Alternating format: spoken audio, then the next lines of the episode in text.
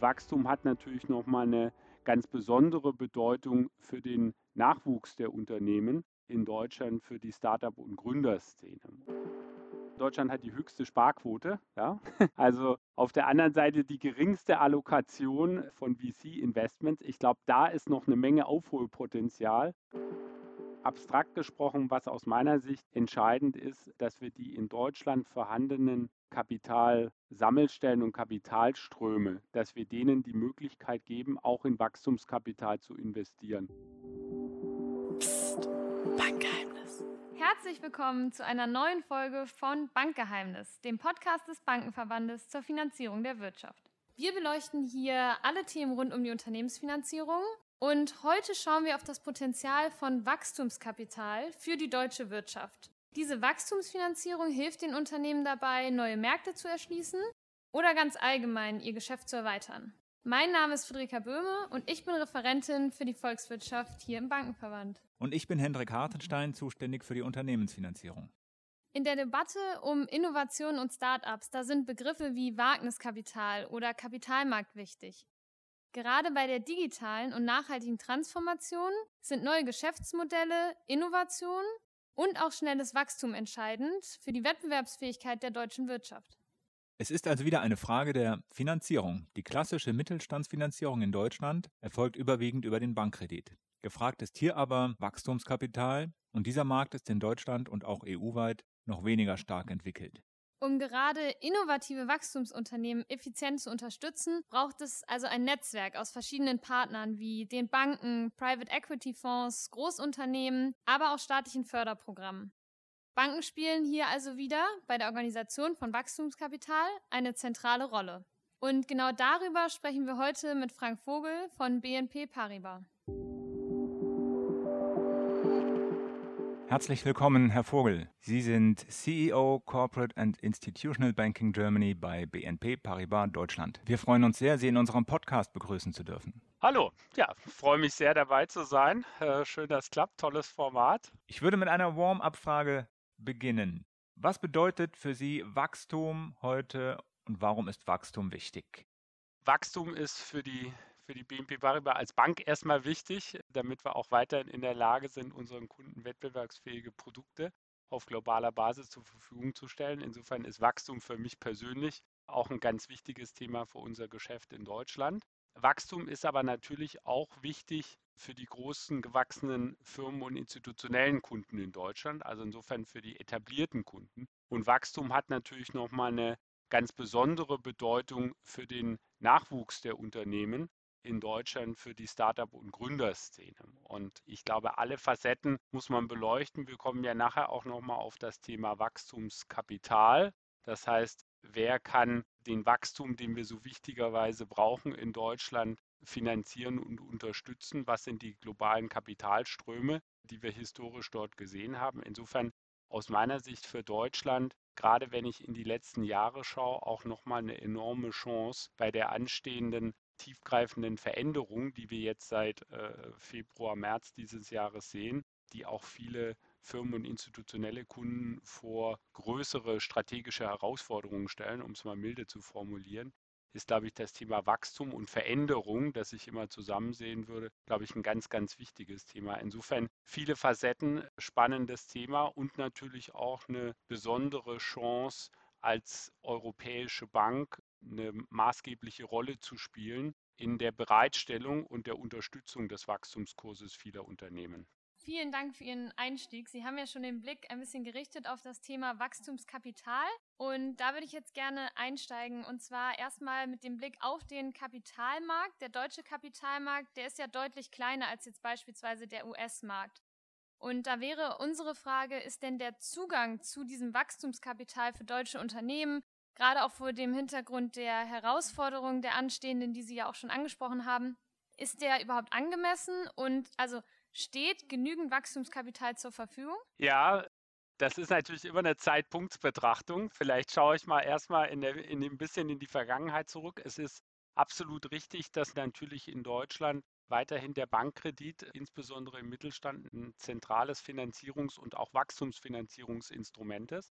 Es ist, glaube ich, auch ganz klar, dass insbesondere auf der Unternehmenskundenseite wir äh, viele Unternehmen mit einer sehr gesunden Bilanz sehen, die das Wachstum aus Gewinn unterstützen und fördern können, was, glaube ich, auch für die Gesundheit des deutschen Mittelstands auch spricht. Also insofern, Wachstumskapital muss ja nicht nur extern kommen, sondern Wachstumskapital ist natürlich im besten Fall, kann das aus den Gewinnen tesoriert werden. Aber es ist natürlich auch richtig, dass wir in Deutschland einen deutlichen geringeren Anteil haben an Unternehmen, bei denen Aktien oder die unmittelbaren Zugang haben zum Eigenkapitalmarkt. Gerade im Vergleich zu den USA oder zu England, aber auch Frankreich sehen wir eine etwas geringere, einen geringeren Anteil, ja, genau aus den Faktoren abgeleitet. Insofern eine etwas andere Ausgangslage im Vergleich zu anderen Märkten. Wir sehen allerdings dass Deutschland sich einem großen Interesse globaler Kapitalströme erfreut. Alle investieren gerne in Deutschland und insofern gab es insbesondere in den Jahren 21 ja einen enormen Kapitalstrom, der in deutsche Startups geflossen ist.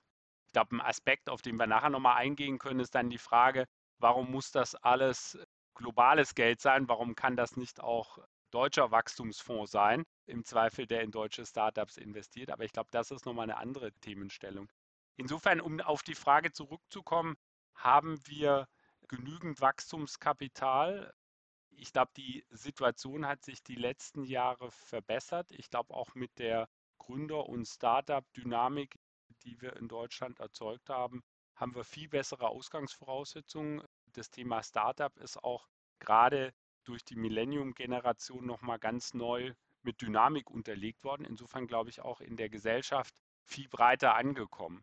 Allerdings gibt es sicherlich noch mal ein paar Weichenstellungen, was die Infrastruktur und Rahmenbedingungen anbelangt, die sowohl für die Startup- und Gründerszene als auch für die Kapitalströme in Deutschland, aus Deutschland heraus oder aus Europa heraus, muss man am Ende sagen, nochmal wesentlich sind und wo wir nochmal einen Schritt machen können. Ich glaube, die gute Dynamik in der Vergangenheit sollte uns nicht ruhen lassen, dass wir hier noch eine Menge Aufholpotenzial haben, bis wir Deutschland, was Wachstumsfähigkeit anbelangt, in den internationalen Standard dorthin zu rücken, wo wir eigentlich spielen könnten global.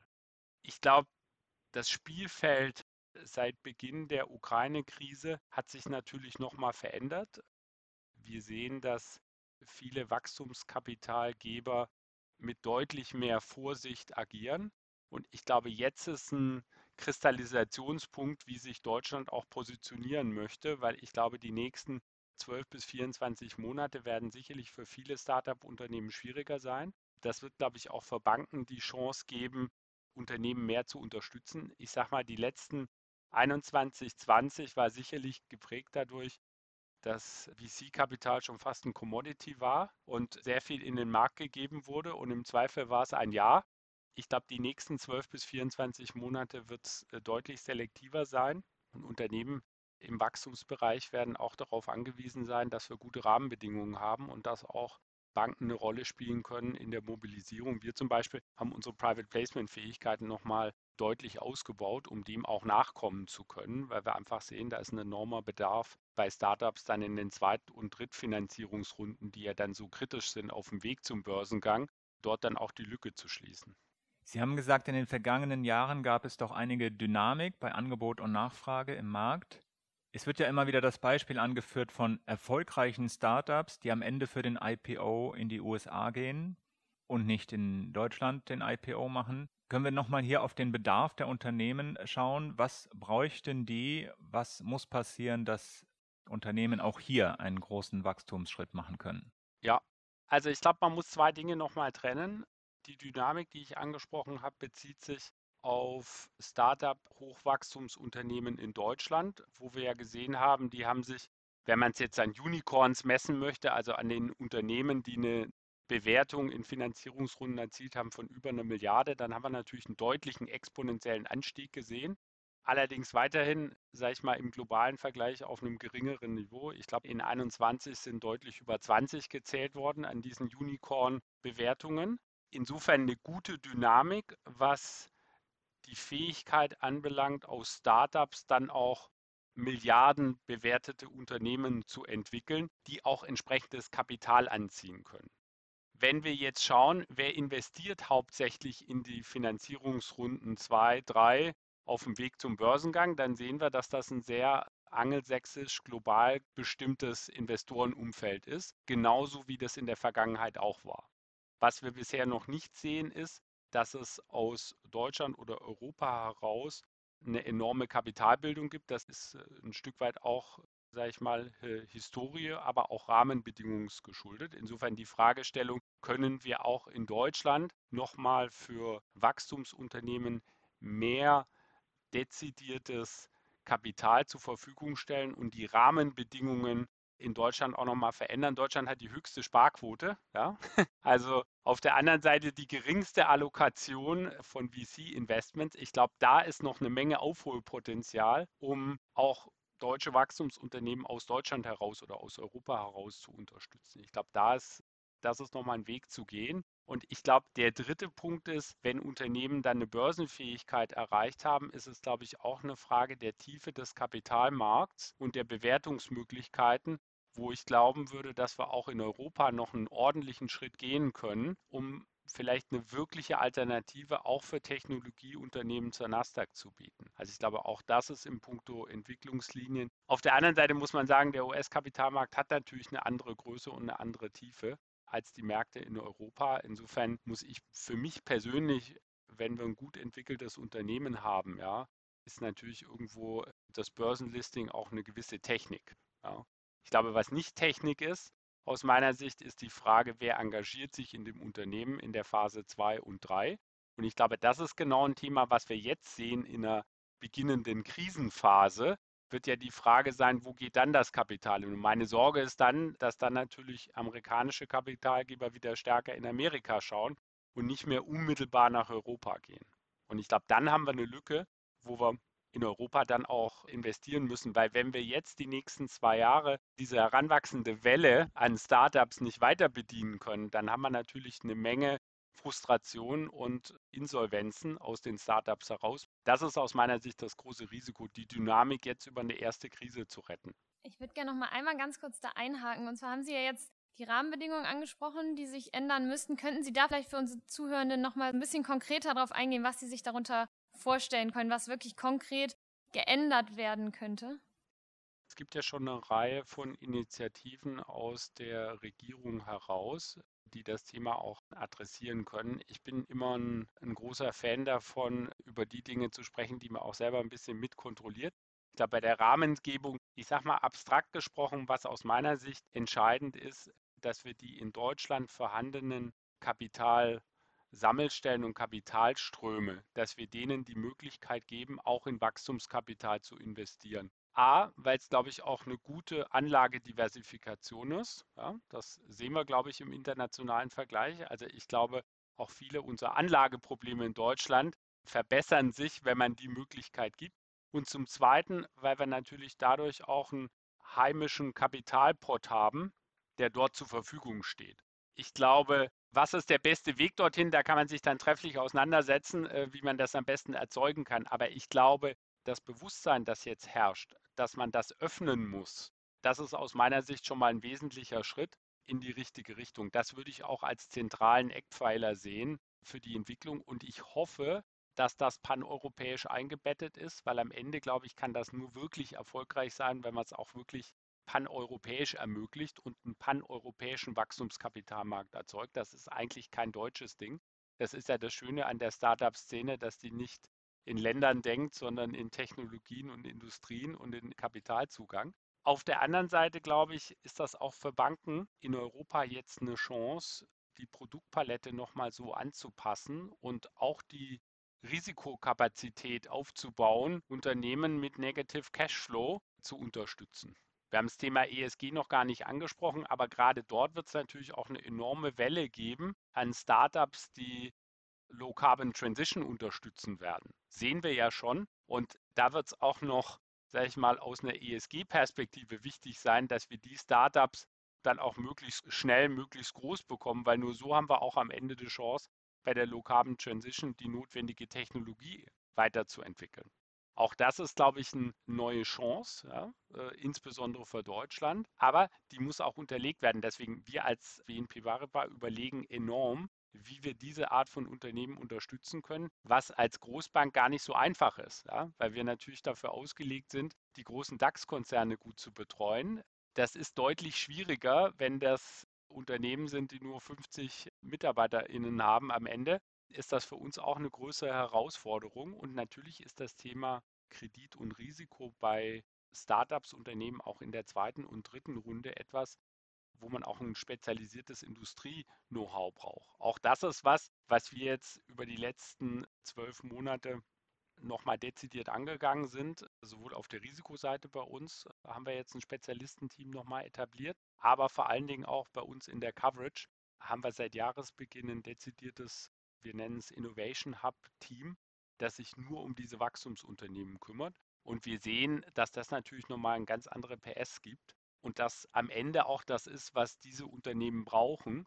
Ich glaube, jetzt haben wir das Zusammenspiel, dass wir auf der anderen Seite eine etwas schwierigere Eigenkapitalzufuhr sehen, sodass wir dort auch unmittelbar mehr gefördert sind. Ja. Auch im Zusammenspiel mit Private Placement Möglichkeiten. Es ist mehr Kunst für Wachstumsunternehmen aktuell das Kapital dann auch zu arrangieren.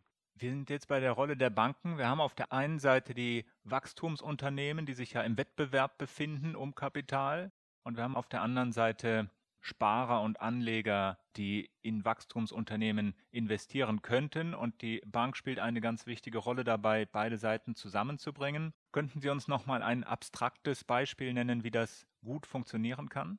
Also vom Sparer zum Hightech First Round Investment ist natürlich ein weiter Weg. Ja. Ich glaube, man muss auch aus den neuen Marktzeiten auch Lehren ziehen. Deswegen VC Investments ist ein absolutes Expertenturf. Ja. Man muss sich sehr gut auskennen, man muss die Technologie sehr gut verstehen, man muss genau wissen, was man macht. Insofern ist, glaube ich, immer komplex, den, wie soll ich sagen, Einzelinvestor dann am Ende mit Startups zu mappen. Das ist, glaube ich, absolut eine Spezialdisziplin. Ich glaube, was wichtig ist, ist, dass man abstrakte Möglichkeiten schafft, die auch aus Deutschland heraus gefördert werden, dass Kapitalsammelstellen und damit auch der Einzelne im richtigen Verhältnis in der Diversifikation auch von Wachstumsunternehmen profitieren kann. Und es freut mich, dass das auch, sage ich jetzt mal, bei vielen Parteien irgendwie oben dran steht. Dann kann man sich unterhalten, wie man es am besten erzeugen kann. Aber ich glaube, dass das rein muss, das ist aus meiner Sicht, glaube ich, ganz wichtig. Wo kann die Bank dann eine Rolle spielen? Die Bank kann natürlich am Ende die Kapitalströme mit begleiten. Ich glaube, wo die Bank eine Chance hat, ist, früh ins Unternehmen reinzukommen. Ich glaube, wir als Banken müssen noch mal besser werden, auch kleinteiliges Geschäft dann zu unterstützen, auch in der Frühphase. Wir brauchen die richtigen Risikoinstrumente, die dann wahrscheinlich deutlich mehr technologiebasiert sind als Cashflow-basiert, um Wachstumsunternehmen auch frühzeitiger mit Kredit zu unterstützen ja, sodass wir auch frühzeitig ein Zusammenspiel haben zwischen Eigenkapital und Fremdkapitalfinanzierung. Und ich glaube, dann gilt es, die Strömung auch gut zu befördern. Da gibt es ja auch intelligente Cash-Management-Systeme. Das ist dann ein bisschen unterschiedlich, was dann ein einzelnes Unternehmen dann braucht. Bei uns ist es dann manchmal auch Real Estate oder sowas. Ja, manchmal brauchst du dann auch ein Office oder so. Manche sind ein bisschen vertriebsorientierter, insofern ist es dann bei uns vielleicht auch manchmal das Flottenmanagement. Die traditionellen Investmentbanking-Themen kommen ja dann ein bisschen nachgelagerter. Und ich glaube, das ist dann auch eine, eine Fokusfragestellung. Insofern in der Tat Brücken bauen und die Kanäle bespielen, sodass das Wachstumskapital weiter spielt. Wir haben ja in der Covid-Krise gesehen, dass die Banken auch eine wichtige Rolle spielen können in Krisen. Und ich glaube, jetzt in der aktuellen Krise für Startups und Wachstumsunternehmen haben wir, glaube ich, eine besondere Chance, dort nah dran zu sein. Ja. Das ist ja immer dann, wenn Kapital kein Commodity ist, dann haben wir als Bank auch wirklich eine Chance zu zeigen, was wir können. Das war aus meiner Sicht ein super Schlusswort. Ganz herzlichen Dank, Herr Vogel, für diese spannenden Einsichten. Das hat unseren Zuhörenden, glaube ich, gezeigt, welche Herausforderungen in dem Thema steckt und welche Rolle die Banken dabei spielen können. Ja, auch von meiner Seite vielen Dank. Auch von mir. Vielen Dank, Herr Vogel. Mit Frank Vogel von BNP Paribas haben wir heute über die Finanzierung von Wachstum gesprochen. Das ist eine Finanzierung, die über den Bankkredit oft hinausgeht. Hier kam in den vergangenen Jahren Dynamik in den Markt, aber damit Unternehmen das nötige Kapital auch in Europa erhalten, muss noch viel mehr passieren. Die Banken spielen auch hier wieder eine wichtige Rolle bei der Vermittlung von Kapitalgebern und den Unternehmen. Wir freuen uns, dass ihr dabei wart. Bis zum nächsten Mal. Dem kann ich mich nur anschließen. Vielen Dank fürs Zuhören und bis zum nächsten Mal.